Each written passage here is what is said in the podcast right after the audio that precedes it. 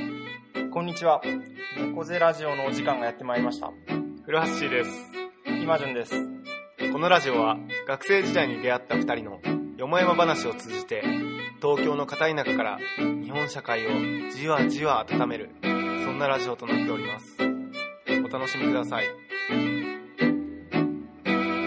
猫背ラジオオープ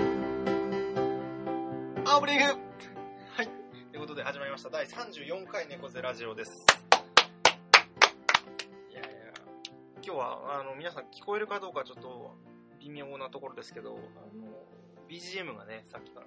ドラムをドラム音が、 あの、微妙に後ろから聞こえてきまして。逆に今までなんで聞こえなかったんだろ そうだよね。スタジオで録音してるからね。そうだよね、聞こえてもおかしくないんですけど。まあいつも通りね、うん。東京の、まあギリギリ硬い中、ギリギリ硬い中から、中野から。中野からお 送りしておりますけれども、えいやもう今はね、あのはいちょうど台風来てるねえ。そうそうそうそうそう。ようやくう、んなんか、夏といえばみたいなね、うんうん台風みたいなところがちょっとあるから。どうなんだろうあれでも台風って秋だよね。秋かイメージうん、もう秋の風物詩的なイメージ。あれでもなんか俺8月のイメージ、あ、そうか、8月はカラッとやって、9月か。そうそうそう。9月の頭とかに大体台風。だって今でも台風2つ発生してるよね。そうそうそうそう。うん。だからなんかもう秋ですよね。なんか秋そうのです気よ配が夜、夜からだんだん秋がやってきてるっていう感じがして、うん。なんか今年の夏短かったなっていう気がするんですけど、どうですかまだでも終わってないね。まだ終わってないけど、うんでもなんかもう秋がこう顔を覗かせてきてるいやそうだよ感じがね。市場的にもね、覗かせてる。もう、あ、もう、もう秋の商品がね、はいはいはいはい昨日スーパー行ったらね、ならうん結構並んでて。あ、並んでる。いや、早いよと思って。ビール業界ももうそうなんですそうよ。そう秋味的なやつがね、そう、秋味的なやつが来週出んだけどあ、、来週出んだ。一週間前にもう他の他社がね、秋、秋とつくんなのビールを出しちゃもう出してて、なるほどね。やっぱ出した方がうん。さ、は最初食いつくからいはさい、はいはい。売れんだけど、うんでもまだ秋じゃないもんね秋じゃ全全全然ない。然ないからね。季節感をね、ねえ。全然ダメだよ。ダメだね。うんいやいや、本当に。で、ね、季節、もう夏ですけど、オリンピックがあったり、そうだね。ね、し甲子園があったり、うん。夏な感じですけど、うんうんあの、夏で、まあ、まさに今お盆の終わりぐらいでちょううんど収録してますけど、なんか今年以降お盆で知ったことがあって、うん。うん。あの、広島ではそんな風習ないんだけうん。ど、国立のヤホーに来て初めてヤホーで知ったんだけど、あの、お盆の時に野菜を飾るのって知ってるなんかこう。ああ、知ってる知ってるうんうんう。んなんか、そこに降りてくる、先祖そうそうそう様そうが降りてくるのを迎えるための、あそうそうそう野そう菜をなんか動物見立ててみたいな。そうそうそうそうそう、馬とかにするらしいんだけど、それはなんか知ってたんだけど、それにいどういう意味があるかっていうのを今年初めて知って、ああ、知らないわ。なんかね、行きしはう、んその向こうの、こう向こうの世界からこっちに来る時はう、んうん。早くこう来てほしいっていううのんで、キュウリを馬に見立てる。ああ、なるほどね。たったからたったから来てほしいうん。で、帰るときはなるべく帰らないでこっちにいてほしいっていうのがあって、ナスであ、ナスだわ。あ馬を見立てるんだって。あー、なるほどね。遅そうだね。そうそうそうそう確かにあ。そんな意味があるんだと思あって、。そうなんだで、。先日、その国分寺の後のところにあるそのかうんお飾りを見たら、うん。ナスがね、いい感じに腐ってて、おなんーかもう馬馬がね、なんかもうんうこんな体勢になってたんうで、ん。おこれじゃもう帰れないじゃんと思って。うんいあえ、あえて、や、どうなんだろうね。たまたまあえなんてだだろっうたねら。すごいね。キュウリはピンピンしたんだけど、あ、そうなんだ。もうなんかナスだけもうくたーってナスもう馬もう いや、その意味をね、含ませて、それやってたらすごいけど。そうそうそうそうそうあ、そういう意味なんだ。なんか意味があるらしくてなんかそうで今年なんか夏なんかそういうちょっとこうでね一昨日終戦記念日だったとかいうこともあって、うんなんかこうちょっとなんかそういう思いを発せる瞬間がこの夏は多かったりしてあ、そうなんだ。そうなん過か去の過去のそうねとかあとはまあこう向こうの世界にいる人のこととかあなんあ。か思う機会が多くてへえ。でもなんか夏ってそういう季節なのかなってちょちょっと思うって、ーん、確かにね。なんか春、秋、冬と比べてみたら、割とそういうなんか天国的なところをイメージする機会が、まあお盆がね、やっぱそうだからってのもあるんだろうけど、っていうのとね、やっぱ俺らは終戦記念日があってうんうんね、うんう原ん爆の日があってみたそいうな。そうそうそうそうそう。ってことで多分海外で捉えられてる夏と違うんだよね。ああね、でも欧米の夏とかさ、うんサマサマーーみったていいうな。 そうサマーバケー五ション感みたいがもうね、サマーだからね。な。で、海行ってうん、お酒飲んでみたいな、なんもかう、いう感じだからそうね。じフリーダムみたいな、なんか象徴みたいなイメージだよね。ね。日本はやっぱどこざくね、ちょっちょっとこう、独特なと、あの、感覚あるよね。なんだっけ、井上陽水のさ、ああ、少年時代。そう、少年時代、うんうんあれも夏の歌だよね。あれも夏の歌だよ。あれもなんか儚げじゃん。儚げだよね。まあ日本もね、なんかサザンとかチューブとかもあるけうど、んあるちょっけどと用水的なそうそうそうこそう感じっていうのもうある。そう。そういう雰囲気があるのはいいよね。あるよね。ちょっとだから、お盆も、なんていうの、海に入っちゃいけないとかさ、あなんかこう、ちょっと静かに過ごすみたいなう、そのん。感じは、なんか独特な。確かにね。で、今年なんかそれにちょっと気づいたというか、うんなんか、割とそういうの意識する夏だったな。へー別になんか、とりわけ何があったとかそういうわけじゃないんうだんけうど、んなんか夏ってそういう季節だな、みたいなことをうん。思って確かにね。なんかそう、季節になんか最近いろいろ敏感になることが多くて。そうだよなんかね。今じゃすそうごい季節感大事にしてる。そうそうそうそう。多分その連続なんだと思うんうだんうんうけど、なんかそんな夏でしたね。へえいいね、いいね。フラッシュはだからお盆にあ、そう。帰省をして。僕はあの、そう、昨日までね、うんおばあちゃん家に、そうだよね。いまし先て月は宮崎に帰ったって話そうそう宮を崎にして帰って今回は今回は千葉のね、千葉。まあ、千葉はよく帰ってるから、うんうん。もうよう、おうおばあちゃんみたいな感じなんだけど、そう、今回はね、うんなんか、あの、また、いとこ家族とかうんも来てくれて、なんか毎回ご飯を囲むんだけど、おおあ、いいね。そういうそうう。そう、そこで持ち気になった話題があってね、うんなんかあの、おばあちゃんが、うんあの、振り込め詐欺被害に、もう間一髪、なんか、その被害免れたみたいな。大丈夫だったんだ。そう、間一あ髪、ね。っていうのは、うんもうなんかざっくりと話すと、うんって言ってもね、ちょっと長くなるかもしれないいけどやいやいや、そう、全然。なんか、俺のおばあちゃんがう、んなんかあの、に、ある日電話がかかってきました。平日の水曜日とかで。で、なんか、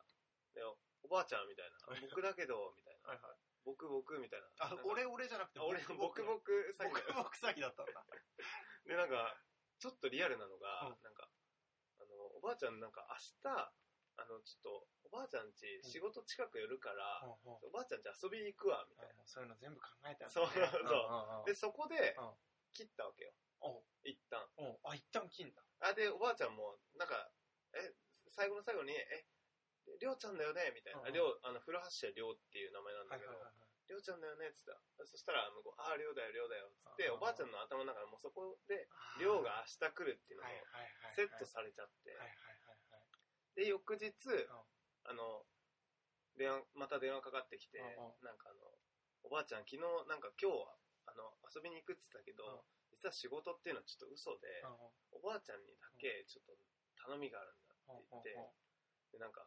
実はうん俺僕副業で、うんあの浄水器ほうほうほを仕入れて、うほうほう鹿島建設に売るビジネスをやって る名前を出してきてんだ そうそうそうそんうんうんうで鹿島建設に今回8台うん浄水器を売る、もう契約になってるんだけど、はいはいその仕入れる段階うんでお金が足りなかったから、はいはい会社のお金を借りてしまったはいはい借りたってまあ横領だよね、要ははいはいそうねで、そのお金、だから明日ならお金作れるから、いはい今日だけはいはいはい300万必要なんだみたいなな。るほどリアルなそうそうそうそうそう。うんうんうんうんで、ちょうどさ、そこで、あの、俺のお父さんの妹うんうんが、が、あの、来て、だからおばあちゃんの娘だよね。はいはいはいが、ちょうど遊びに来ることになってて、うんで、あ、で、その話聞いたら、あ、よかったよかった、ここで、うんあの、詐欺が食い止まると、うんうんもうなんかそんな嘘だよって、はいはいおはいばはあちいゃん言ってくれるかと思ったら、うんなんか二人で信じちゃって。おばさんもそうそうそう。で、なんか、で、そこで、でもおばあちゃんうんと、そのおばさんで喧嘩になって、ほうほうでなおばあちゃんは、うん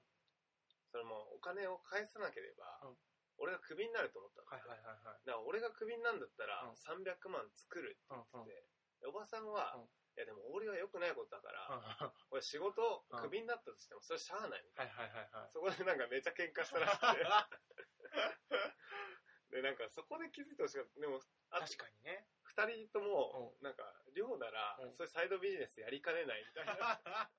て思ってたから信じちゃったはいみはいたいで、はいはいでも結局じゃあ300万円下ろそうっつって銀行行って、うんあの、まあ今オレオレ詐欺めっちゃ流行ってるからさ、はいはいはいはい銀行がもう全然出さない。300万。はいはいはいなんかキャッシュで今時おばあちゃんがさ、 うん300円下ろさないかうんら。ないからねまあいでも、これオレオレ詐欺じゃないですよねとか、失礼だから聞けないから、あ言わないんだ言わない言わない。あの、僕が毎日入金に行ってる銀行ではすごい言ってますよあ、そうなの、うん、なんか大丈夫ですかこれ本当に違いますかみたいあ、そうなんだ。な。へうん、で、えおばあちゃんとか怒ってんね。これは孫に送るんだよ、みたいな。そうそうそうそう。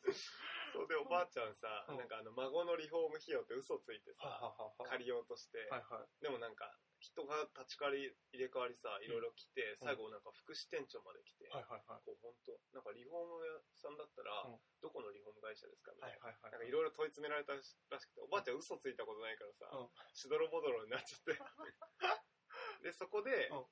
だから、あの、俺のおばちゃんがさ、うんなんでそんなプライベートのことを聞くんですか、はいはいはいはい。失礼じゃないですか、はいはいはい。やっぱ怒るいや、それも炎上マーケティングみたいなとこあるのかね。そう怒らせるみたい向こうは善意で言ってくれてるのにさはいはいはいはい、それを遮ってさ、な。はいはい。で多分おばあちゃんだけだったら借りれなかったんだよ。あ、うん。でも今日は娘さんもいらっしゃいますから、じゃあ今日は特別にっはいてはいはい。貸してくれてみたいな。ほうほうで、その300円持ち帰ってきて、 300万円。あ、そう、うん300万円、300万円。で、家帰ってきて、うんまあ、あとは寮を待つのみ。はいはいはい。で、俺がまた、俺と名乗ろうとか電話かかってきて、ではいはいはなんか、え、今おばちゃんいんのみたいな。いほうほやおばうちゃんいんだ。ちょ、おばちゃん帰ってから、うんまたちょっと連絡してもいいみたいなほうほうほ感じになって、うでほなんでおばちゃんいちゃダメなのみたいな話になうっんて、そこでちょっとあ、おかしいなみたいになってう。なるほど。え、でもおば、おばあちゃんはうん、それは、それでもおかしいなって思ってなかったんだあ、けどおばちゃんがちょっと感づいた。おかしいなって思って、うんうん。でも犯人も犯人でさ、うんお俺のあの僕の親うんにはちょっと内緒してから言わないではいはいとかさ、はい今仕事中でこれから会議入るから、はい。仕事場にも電話かけないでとか、はいはいはいはい。携帯をロッカーに入れとくからみたはいいはいなはいはい。感じでなんか向こうから電話かけなさせないようにしてて、うんうんうんうんそうそうそうででもあの、まあ、かけさせないようにしてたんだけど、なんかこれおかしいって気づいたから、うん俺の携帯の電話番号にうそんのおばちゃんが電話して、はいはでそこでなんか俺会議中だったんだけどいはい。なんかおばあちゃんから電話かかってきたらなないよねなんかあったのかなと思ってうんうんうん会議抜け出してうんうん出たら、なうんんか、えー昨日今日電話してないよねおばあちゃんに」って言われて、そこで気づいたなるほど。でなんかもうちょっと冷静だったら、うんもうちょっと泳がせてさ、うん警察も巻き込んでさ、はいはいはずっいと捕まえられたんだけうど、んもううん。なんかそこおばあちゃんもてなんかテンション上がっちゃってるからさ、うんうん次かかってきたらさ「あうんんた誰だい?」みたいな あ、言ったんだ。そうそうあそうそうなんだ。そそしたら向こうが「なんかあ随分態度変わったね」うんうんいやあんたもう警察にも行ってるから」みたいなうん。うんうんうん。言ったら、あ、そうそう、バイバイ、つってうんうん、切られたらしいんだよ、へーそう、それが事の顛末で、はいはいはいはい。そう、なんか、まあ、な、何がショックだったって、なんか、俺ならやりかねない って、横領しかねないって思ったっていう。一番そうシそョッう。クだそよね。こをね、二人ともすごい詫びて た。あいつなはら、サイドビジネスもやりかねないし、会社は横領もしかねないみたいいはいな。はいはい。信用が。いやでも本当にあんだね。なんかあれ本当にさ、僕もよく引っかかんだけど、あの ATM やっててさ、うん。これはオレオレ詐欺じゃないですね、みたいなので。ああ、あるね。あの、はいとかにしちゃってさ、もうなんか、もう最初からうみん。たいな。あ、そうそうそう。そう。あれ、ね俺も何回かあるわそれあ そうそうそうそう。だから、なんかそんなに本当にあんのかよと思ってたけど、もうこんな身近にあるってことはやっいやぱり。ね。うん。しかもやっぱ最初のジャブが効いてんだよね。ああ、うまいことやるね。そう、なんか、ま、やっぱ、まあ、おばあちゃんからしたらさ、孫から電話かかってきて、まあ、遊びに行くからみたはいいはい。嬉しいわな。けですね。そう、俺のおばあちゃんなんか、ま、寮が遊びに来るっつって、なんか、うなぎ屋さんも予約してて くれた。まあ、そういうもんだよね。孫ね。で孫のためならね、さんうんうん。うんうん寮がクビにならないなら300万円も構わないっつって、おろしてくれて。なんかその優しさには涙しそうだ なったけど。る ほどね。そうか。いやー、ちょっと、ね。だね、だから、うんそう、だからあの、最初にさ、うんえなんかこの話を聞いた俺の絵本大好きなお父さんがさ、はいはいや、ファンタジーっていうのはね、い。どこからなるほど、面い。白そう、面白そう い。やいやおおいややっぱファンタジーっていうのは、うん事実を積み重ねてうん大きな嘘をつくのがファンタジーだっつって、はいはいはいはい。なんかその手法を使ってる とか言ってな最初、いはい孫が遊びに来るっていうリアリティをる作ほっど。て、そういうのを積み重ねて大きな物語というか嘘のいい物語のをを導入していくんだね。そうそうそう。うんうんうんうんって言ってたよ。 おーって言ってたけど。絵本作家なりの解説。いいね。そうそうそう。なんか、それあれじゃん、ニュース番組とかのさ、コメンテーターとかちょっと出てれば、説得力ありそうだよね。確かにね。いや、なんか、まうあ、んそんなことがありましたってなるほどお盆だったね、俺は。そうかこれをじゃあね、聞いているリスナーの方々も、そうちょっだよとみんなおばあちゃんに注意喚起をいや、本当だしてよ。もらって。でももはやでも、おばあちゃんが引っかかるだけのもんじゃないか。もはや自分もさ、うん例えばうん、自分の友達とかさああ、自分の兄弟はいはいはいはい。と名乗る人。はいはいはい だはい。から、まあね、ちょっと動揺はって本人からかかってくるとは限らないからさ、もしかしたら警察からかかってきて、とかねお、前のなんか兄弟とかはいはいはい友達に確か助かっててに、。確かに。今、な人質でとか言われたらそうそうね、もう、そうですよ。ねだから皆さんも気をつけてくださいうんちょっとねてことですよ。ちょっとこう、そういえばあの時猫背ラジオで言ってたな、みたそいうなのを頭の片隅そうに置いてもらえれば、そうですよ。犯罪は一個減るかなうん。と思ってますが。そうですよ。はい。そういう役割も果たしてるからね。猫背ラジオ。猫背ラジオね犯罪を減らす。 ラジオ。防防犯ラジオとして。防犯ラジオとして。はいはい、機能してる。はいそんな夏でした。はいはい。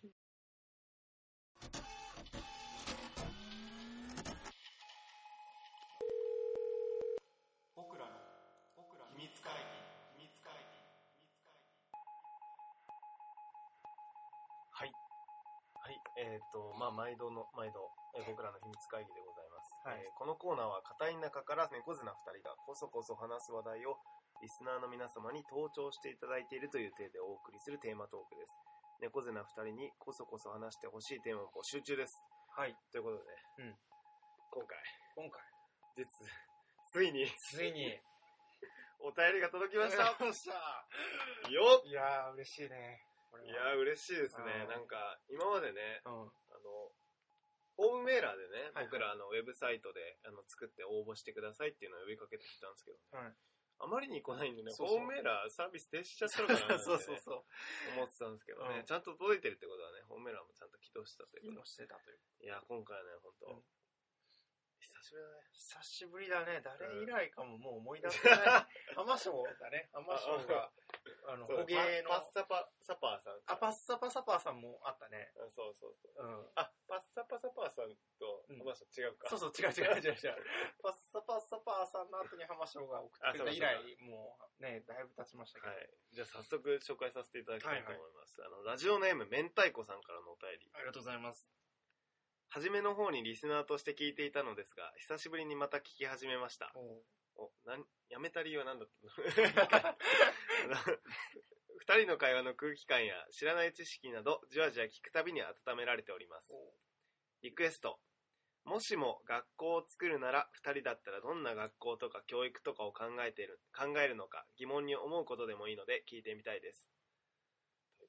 こう、あれだね、改めてこう、なんか、感想をラジオの冒頭に書いてくれてるじゃあ、ん。そうだね。めちゃくちゃ嬉しいですいや、ね。めっちゃ嬉しいよ、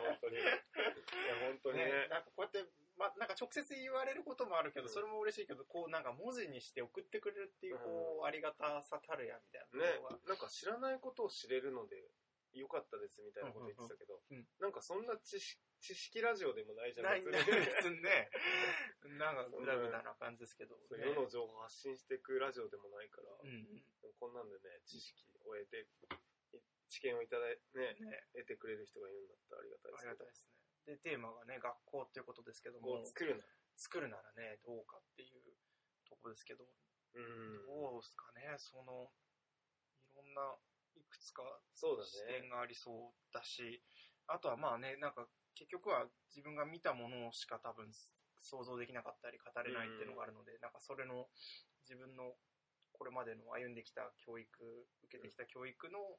なんか反骨であったり、いうんいなって思う部分であったりみたいなことが出てくるのかなともうん。思ったりするんですけど。うんうんうん。僕はね、うんちょっと一個の切り口として、はいはいはい。なんかどういう教育をするかっていう、うんなんかところ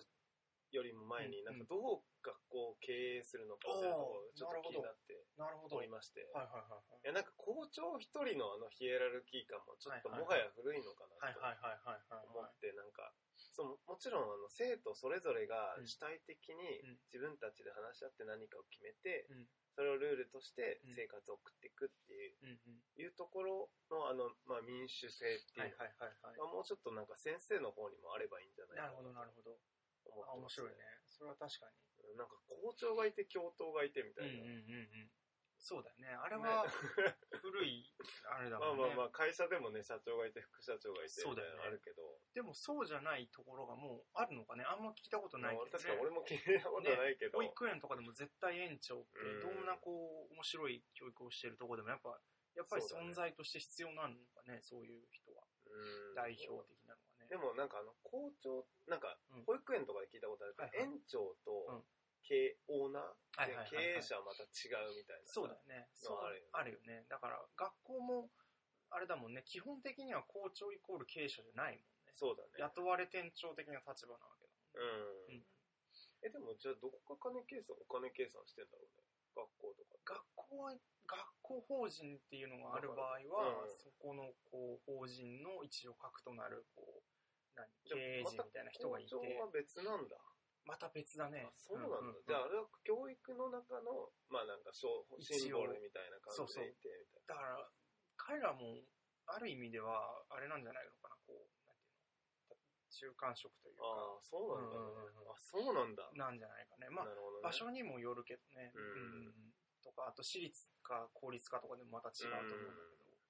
そういうところはあるんだうろうんね。そういいね。その辺もていうと話しこてろいきたいねですね。まあと、今フラッシュが上げてくれたところで言うと、僕もテーマとしてやっぱあの、主体性みたいなところが一つテーマかなあと思ってて、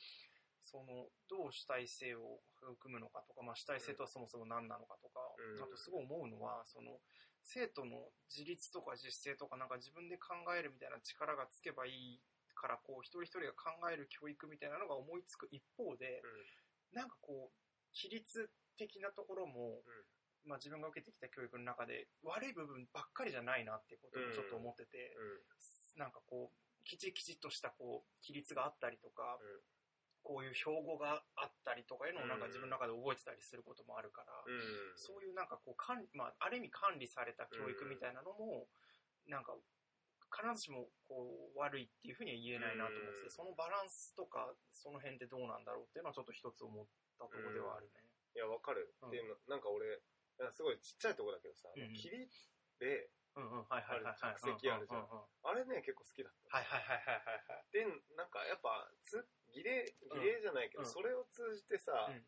気持ちとか、まあ、モードが切り替わるっていうのはあるじゃんうん、そうそう。それで言うとね、ちょっとうちの中高面白くて、うんその起立例の前に、瞑想っていうのがあって、えまあ、ちょっとイエズス会系の学校だからちょっと特殊な部分なんだけど、こうメディテーションって言われるのがあって、名目、名目って言うんだけど、毎回旧クラスの中で級長って人がいて、うんで先生入ってくると、起立例とかの前に、名目って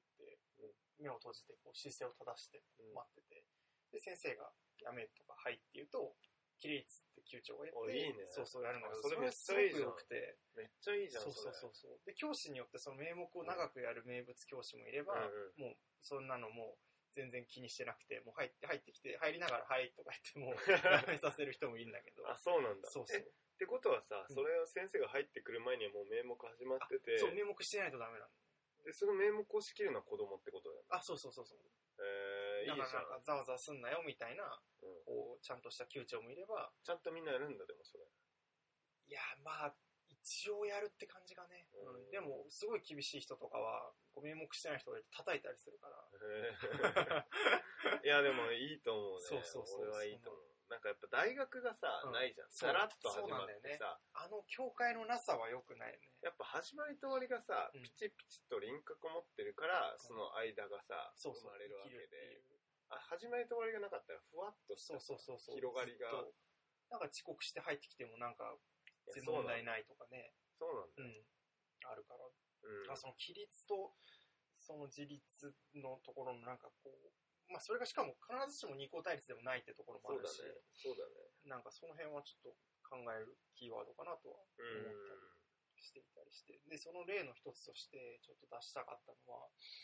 あの、うちの今の職場でシュタイナー学うんお校の、えー、と中高のところ、まあ、中高って概念もないんだな、あそこは。うん学校んの、えっ、と、職場体験の受け入れをしていて、ーあそうなんだそうそうそうそう。へーで、去年初めてやった子がいて、今もうその子アルバイトになって、初の高校生アルバイトで働いてんだけど、へー今年また別の子を受け入れるんだけど、うんでやっぱその子の話を聞いたり、まあ、その子自身の所作とか見てると面白かったりするんだけど、うんその職場体験の面白いところが、うんあの生徒が自分で行きたいところをリサーチして調べなさいと、うんで自分であのアポイントも基本的には先生がサポートするんだけど、うんアポイントも取って可能だったらそこで働くっていうで働くんだあそうその2週間ぐらいなんだあけーど職場体験をするとしかもそれ全国どこ行ってもいいですよっていうへものへで、で、本当聞くと北は北海道で畜産の手伝いしてる子もいれば、沖縄のなんかこう、民泊的なところ手伝ってる子もいれば、本当全国チリチリバラバラになるんだって。で、2週間後にまたちょっと学校で整理して大発表会みたいな、こう、それぞれどういう体験をしましたかっていうのをやって、え。でそれやっぱすごくいいなと思って。で、先生がやることっていうのは、そのもうサポートに徹するというか、うんアポイント取る時のこう、ちょっと調整だっなたるほどり、ね。で、先生が必ず面接とかにも来てくれて、う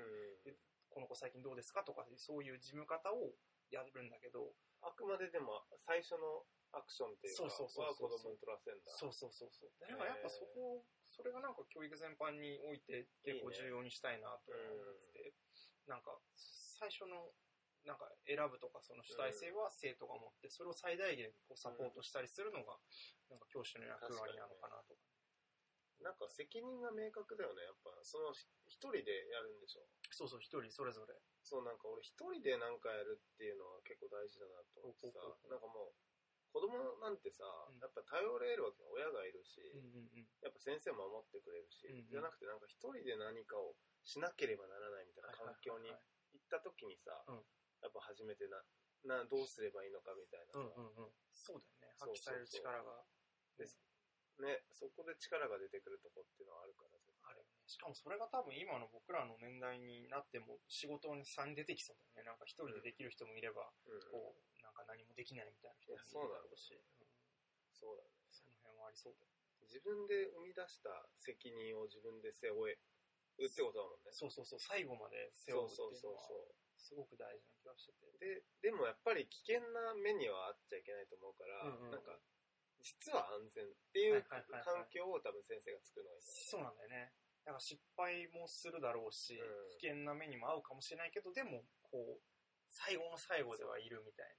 でな。も子供があこれは安全だしどうせ先生守ってくれるからそうと思っそうたそうらダそメだかう。らともダメなんだろうそね。こは難しいね、うんうんううんんうん。確かにそのバランスはね。うんそこはでもそれはうん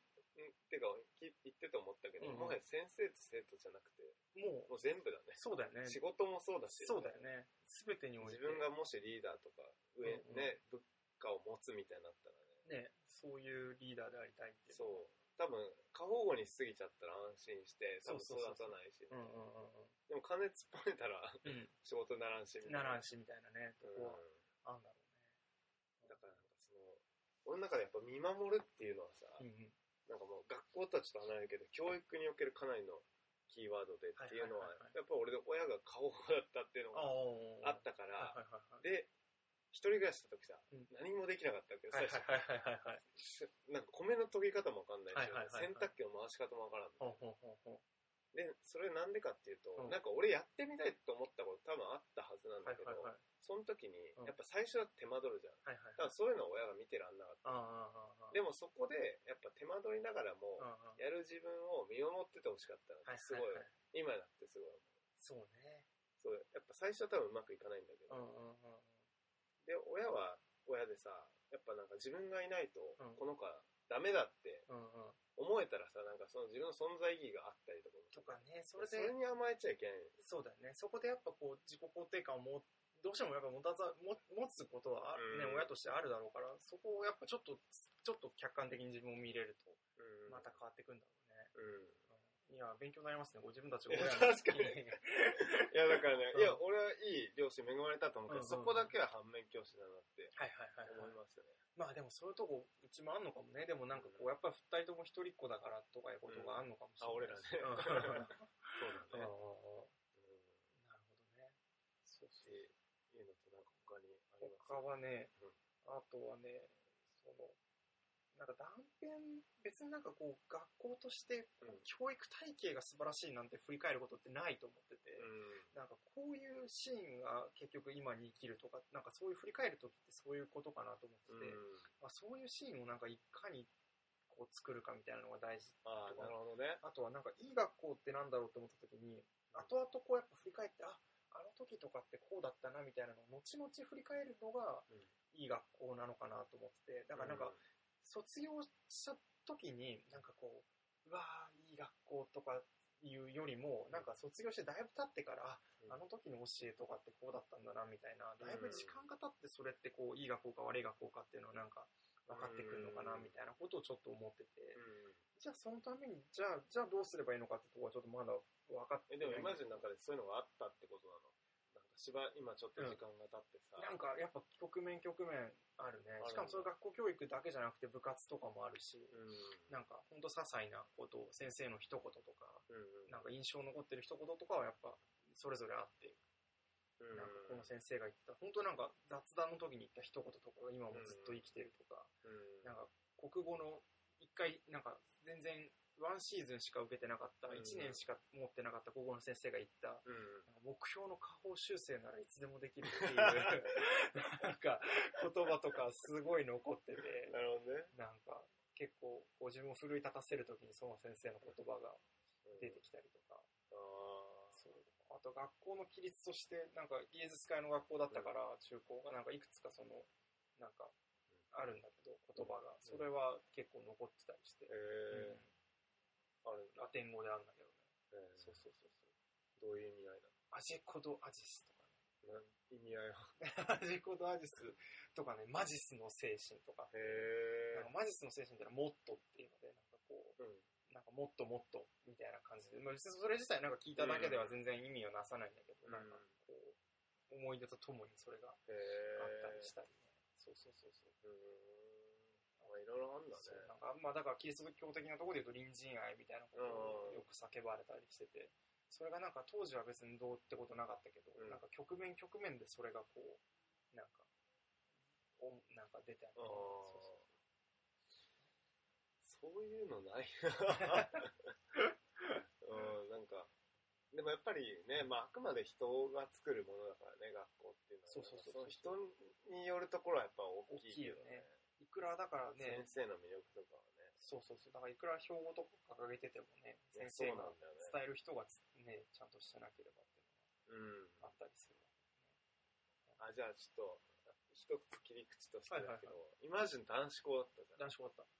自分が作るんだったら男子校とか女子校共学どうしますかい、や、それはすごく難しいんだけど、うん難しいけど、でもやっぱり驚愕の方が健全なんじゃないかなと思ったんですけど ね。うん、悪くはない。決していやそうなんだ悪くはないけど、んけど、まあ、驚愕で悪いことはないと思うので、別にこう男女分けるっていうのはもうやっぱり別にしなくていいんじゃないかなっていうのは思うかうんな。うん、うん別になんか恋愛厳禁とかいうふうにやんなくてもうん別にねっていうとこはあるか確かにねえでも男子校も現金だったわけじゃないんだな。わけじゃ別に全然ないしね。なんか、んもうそもそも教の教育的背景知らんけどさ、うんそもそも何なんだろうね男子校女子校なっんてだってろさうね。うんうんうん。っていうのと、うんま、前から疑問だったのうんが男子大学ってないじゃんないよね。女子大女っ子て大ない。はあんのにそれあれね、不な思ん議だよね。かあるんだろうねでもね文化的昔からのそれはずっとあれなのかな。やっぱりそういう歴史的な背景なのかね。うんがあるんだろうあるのかね。うちはそうキリスト教のカトリックだったから、まあ、その神父をこうもともとはこう神なんていうの神父的な教育というか、んそういうものだったからで修道会とか神父ってうん女性厳禁の世界だから、ああそうなんだ必然的に男子校になってなるほどねっていう背景はあるんだけどそうか。まあ、でもそこはじゃあ大きな問題でもないのかな。まあ、どちらかといえば、教約がいいんじゃないかぐらいで。そのでも流れって今ってやっぱりもう驚愕にこう複学的になってんのかねなってんのかねだ男子校新たにとかってえ、あんのかねでもあんじゃないなんのかな新たに学校を設立しました。うちは男 子校です。 のまあ、あんま聞かないあんまか。聞かない、確かに。にね、男子校女子校だったとこがうん途中から人が異性を入れ始めたたみ異た性いな入れたりするっていうのがあるか。多いにあるけど、うね、女子校として誕生しましたみたいん。うんな。。なんちゃら女子みたいなうん。のって今ってない。うん。そっか。いや、でもなんか俺、学校っていうところでさ、うん今振り返ってみて、やっぱ良かったなって思うのが、うんあの給食だね、やっぱね。ほうほうほうほう。なんか今、改めて献立を眺めたい。あー本当に。いうんうんうん、や、なんか献立表ってあったでしょ。あった。え、古橋は中学、高校もいや、俺中学高校私立だったからさ、うんないんだよ。弁当。弁当弁ああ、うん当。うん、そうだよね。小学校までで、小学校もあるんだよね。そうう、んうんで、なんか献立表ってさ、俺すごい情報量だった記憶があって。すごいすごい。でも情報多すぎるし、別うんに食材興味ないじゃん。はいはいはい。あ、なかった。なんかあったかあら いや、俺なかったからさあ、ーいや、カレーいつだよぐはらいはいい。はいはいはい。カレーとわかめご飯いつだよぐらいで見てたんだけど、あなんか今あの情報の中に何が詰まってたんだってめちゃくちゃ興味あるね。あー。で、なんか、こんな手表のただの文字面だけじゃなくて、なんかうちのところはこうなんかトピックみたいなのがあって、うんなんか夏のメニューこれですみたいああ、な。そういうの楽しかったねあ。ったね。うんうんなんか野菜のキャラクターとかもなんかそうそうそうそう、書いたりしてわ。らばんしに書いてあったりそうそうそうそうそうそうそう。で、あれもなんかすごいバランスも考えてくれてるしさ、うん多分、いや、わかんないけど、ね、旬なものとかもさ、そうそうそうそう、考えたりしてね。よく考えたら毎日メニュー違ってすごいから、いやすごめいちゃくちゃすごいいや、。すごいことだよね。しかも、あの給食の時間自体がいいよね。なんかみんなでご飯食べるっていう。そうだね、うんうんで、しかも、自分の好きな友達じゃなくてね、そうそうそうそうそうそう。パンでさ、そうそうそう食べるじゃん。そう。そうそうそうそう。中高になるともう弁当だとさ、そもうう好きなやつのとこ行って、そうそうそうご飯食べるじゃん。そうそうそう。あれね、ちょっと、うんねそうそう。小学校の時のあの、反省度ね。反制度。あれうは、んどうですかねいい、いいのかね反いや、省俺はいいと思う。ね、席替えとかもちょっとドキドキするわけだし。うん。うん。席替えも楽しかっやっぱ好きな人とだけつるむっていう体験は、た。ね、うん要は、それね、民主主義考える上でも同じだと思ってて、うんやっぱり、ある程度、なんかこう、ちょっと苦手な人たちとの付き合いみたいなのそうだが、ねこうひある程度必要というか、必要だよ、だって。うんだなんか大学だけじゃん。自分の好きな人とだけつるんで。うんうんうん小中高とあと社会人なんてさ、うんやうんっぱ自分で一緒にいる人を選べないからそうそうそう選べないからね。そう、ってなった時に人生の大半はさ、うんそういう局面なんだからさ、そうそうそうそうそそう。ういう体験は絶対必要だし、うん、自分が苦手だと思ってたやつと、なんか意外といいものができたりとか、うんそうそうそうそいうい会話ができたりとか、うんそういう先入観にとらわれずっていうところはあるかもね、ね、あるよね。絶対。うんうんうんあ、だから、うんわかったいや今キーワードとして言ったら、はい先入観うん、なんか俺が教育者になるんだったら、やうんっぱ先入観をうんとらわれないなんか考えができるような子供が育ってほしい。そうね。とか、僕も似てますけど、規制概念にとらわれないというか、うん疑うみあたいな、そうだね、そうだね。すごいなんか、ただ社会に生きづらそうだけど、 なんか、その、古橋今田学園を卒業した子たちは、こう、みんな社会に生きづらさを抱えるみたいな。いや、でもやっぱ、うん、そこだけで終わっちゃったら生きづらいけどさ、 うんうん、やっぱり、あの、その疑った後、やっぱ作る力も兼ね備えてたらさ、いいわけそうだよね、そうだよね。そこまでやっぱ責任持たないといけない。持たないといけない教育者だったら。そう、だから、そういうのって多分少なからずあるような気がしてて、そのシュタイナー学校とか、あと特殊な教育してる、まあ、ICU とかも、うんその後の、まあ、いわゆる普通の社会に接続した時そうだにね、どうこうなっていくのかみたいなことは考えてはいると思う話題にはなってんだと思う。だから生きづらいのは、ただ、あの、うちの大学の社会学部だけ出て、うん普通にす、あそこはさ、いろはいはいそういう社会の見方を教わるけどさ、うん。 そこからどうするかっていうのを教わらないそかれないら、からね。生きづらい人たちをたくさんね、配置してるたくさん配置してる学部だけど。そうそうそうそうそうそう。社会の見方だけ教えてもらえるからね。そうそうそう。う。ん。そこからどうアクションしていくかっていうのはやっぱ自分で考えて。そうだよね。その体験はやっぱり必要なんだ。それが子供にできたら最高だな。すごいよね。ううんん。うんうんいやなんか親として考えられるのは将来こうどういう学校に入れようってなった時になんかちょっとどこも微妙だなみたいな感じにはなっちゃいそうだよなね。まあだけど最後はまあ子供の問題だから学校まあね、いいやだよね、最最後後は。うんは最後はねそんなこと思そうおなんかでも意外と出てきたな。った。そうね意あん外ま教と育の話なんて全然考えたこと普なかった段け考ど。えないけどうなんかやっぱりあるもんですね。ん。あるもんっすようんうんね、やっぱり。秘めた思いが。思いがねさあこれを聞いていただいた明太子さんは。明太子さんの、どうなんですかね、明太子さんの考えも聞きたいです確かにけどね、うんこれ、なんかちゃんとなんか疑問にするってことは自分なりになんかモヤモヤしてたり、なんかある、あるんだからろうね。多分、意見があったりとかするんだろうしね。そううん。僕らのえ感想もね、また待あそうってまですすよね。これを聞いていただいて、そうそうそう。う。いやいやいや。いや、でも久しぶりにやっぱりいいですね。なんかこうお題に答えるっていうと、いやまたいや嬉しい違う、なんか脳の筋肉が。やっぱそれも、そさっきフラッシュが言ってたそのことと一緒でさ、なんか僕らが考えたいことだけ考えてるのと、またちょっと違うう確かにね感じがあるね。うんそうだね。うんそしたら意外と出てきたっていう。そうそうそうそうそう。っていうことでね。ことがありましたので。ということで、まあ、案にまたお便りくださいってっていいううのを2メッセージ号、そをね。うですね。メッセージ残して、はい。は終わりたいと思います。終わりたいと思いますコテラジオ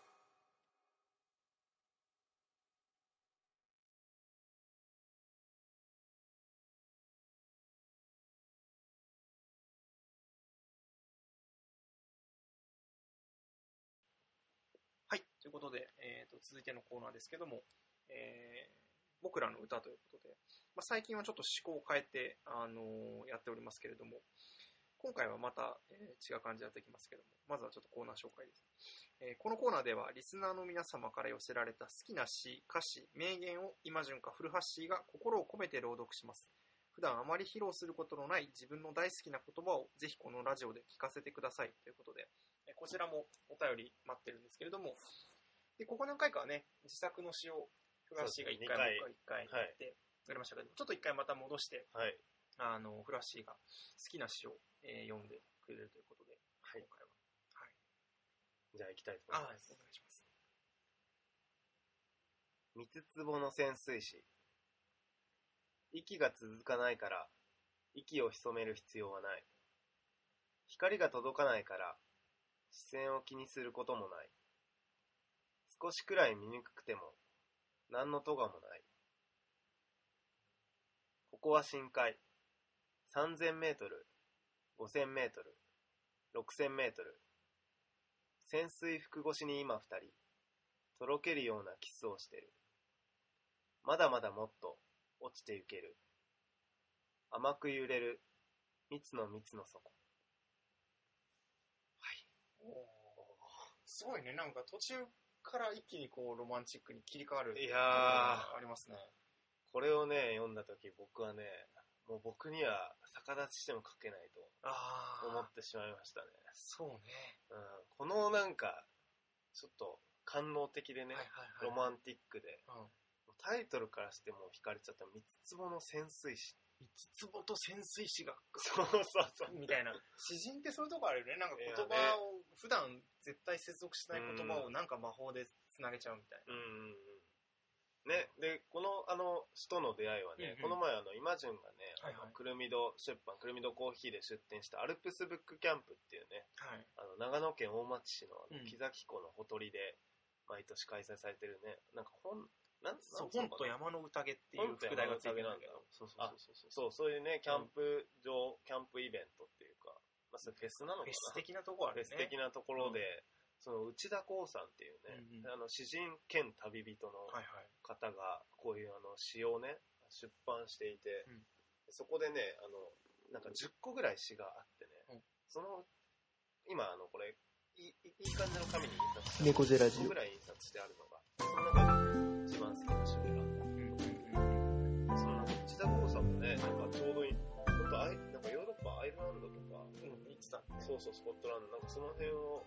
旅して、で、帰ってきて、自分の、まあそこで、ね、できた詩を作品にして、そこでお金を稼いで、また海外に行く。はいはいはい。すそうごいね。そう、本人と喋ってたんだけど、なんか詩を書くために生きてるのか、旅をするために生きてるのか分かんなくなってき た。かっこいい。 かっこいいね。それ言ってみたいセリフですかねっ。こいいと思って。うでねいや、よかったですよ。ん。いやね、すごいロマンチックな。そうだね途中から、途中まで分かんないしね、なんか。何の話か分かんなかったけど。ああ、そうだね。ん確かにね、どこが三つ壺だよ、みたいな。うん。ね、しかもなんかこれ見ると、ここだけちょっと太字になってる、それ。あどここは深海の、ここだけちょっと、書体、あれが太字じゃないですかね、これ。ああ、ちょ若っ干あちょっとゴールドになってる気がす る。あーこれはどうなのかあー、そういう遊びもやってどうるのなかるんですかね。な。でもこの、これね、まあちょっと、音だけで伝えるのは難しいんだけどね。この紙、ちょっと厚紙うに、いい感じのフォントで文字が印刷されてて、で、それにと、ね、押し花がコラボあされてあ、る。いいですね、お芝居。そう、押し花を、その紙に、自分が好きな押し花選べて、その紙にペタッと貼れてる。そう、それをね、作品として、まあ、かあの購入できるということで。これちょっと写真撮って、Facebook ページ上げようか、せっかくだし。ちょっとお芝居の僕ちょっと一個、あの、仕事で使おう。仕事の目も入りました。近日今中。近日中、ちょっと、おし花をおし花使ってなんかやりまうん。 いや、 ということで、ははいい、僕らの歌す。です。歌でした。ってことでね、あの、こ今後また、はいまあ、あの、皆さんの好きな詩、あとは自作の詩も募集しながらね、また僕らも、うんまあ好きな詩、あと僕らの自作の詩をね、まあ、紹介していくということで、はい。いきたいと思います。はいよろしくお願いします。お願いします。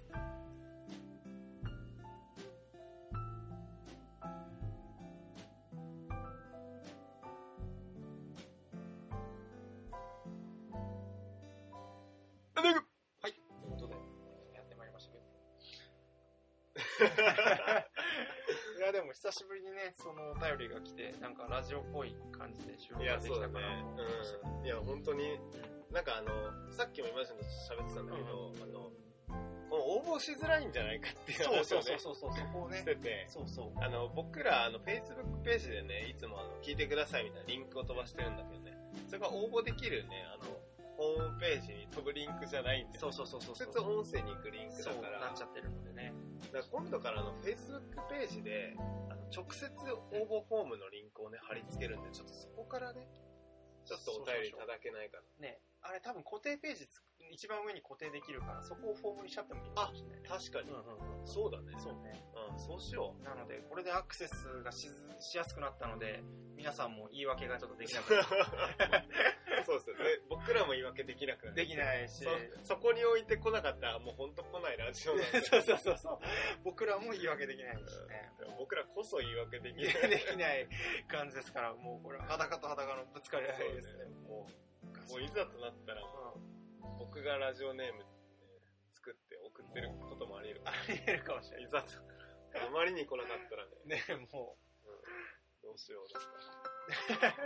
F ハッシーう、から FRC からみたいになってきたら、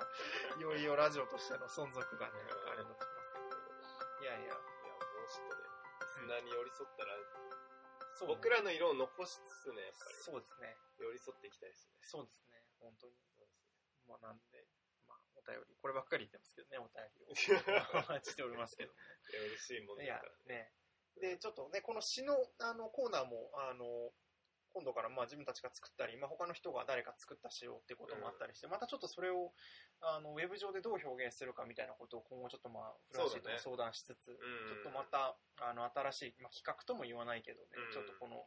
今までやってきたこの新しい形態の僕らの歌の表現方法をちょっと模索していこうかなと思っておりますそうだけど、ねね。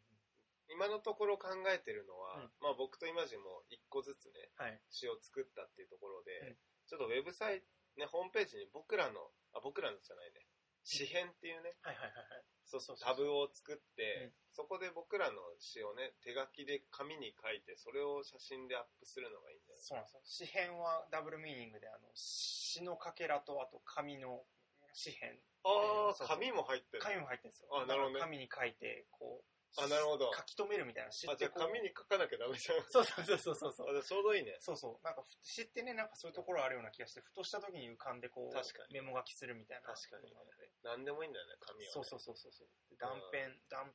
片っていうね、感じなので。そう、だから理想だけを言うならね、僕らの、あの、猫背ラジオの、うんまあそういう詩編、まあ詩集だよね。そうそうそうそっう。ていうのを作りたいなと思ってて、ゆくまあ僕ゆゆくはね。くゆくはうん長いスパンで。で長い僕とイマジンだけの詩が掲載されてるだけじゃない、うん僕らのっていうところがそうそうそうそう。作れないんで、ぜひリスナーの方も僕らの一員になってもらって、そうそうそうそう。最終的な詩集みたいな。刺繍みたいな。またリンクを、これもちょっと今回の案内部に貼ろうと思うんですけど、なんうかん市場っていう言葉を考えた時に谷川俊太郎さんがすごいいい言葉を言ってて、うん僕はすごい響いてる言葉もあるので、ちょっとそれも皆さんに見てもらいつつ、うん。うん。なんか詩のある生活というか、おー詩ってこう別になんか、ね、そんな大行なもんじゃないぞっていうのをなんかね、いや、ちょっと言っていきたいというあか。ーいいね。詩的な表現とかはね、別に詩そうじそゃうなくてそも、うそうそうそうそう。あれなんだっけ、あの、5月の風をゼリーにして。そうそうそうそう、5月ってなんかかっこよすぎますけどね。 5月の風をゼロにゼ。ゼリーにしてって。うんそうそうまあまあ、なんかそういうことですよね。ね。うんそうそうそう。そうねちょっと言葉遊び詩のある生活を、ね、一緒に作っていけたらと思います。そうですね。うんうんうん。そんな、猫背ラジオもね、ちょっととどまるだけじゃなくて、ちょそういう、ちょっと、まあ、進化とは言わない ですけど、あの、また新しいチャレンジも、そうですねどんどんやっていきたいと思いますので、はい。お付き合いいただけたらと思います。はい。はい。ということで、えー、第34回猫背ラジオ、ここまでお送りしてきたのは、フラッシュと、今順でした。また来月バイバーイデレレレレレレレレレレ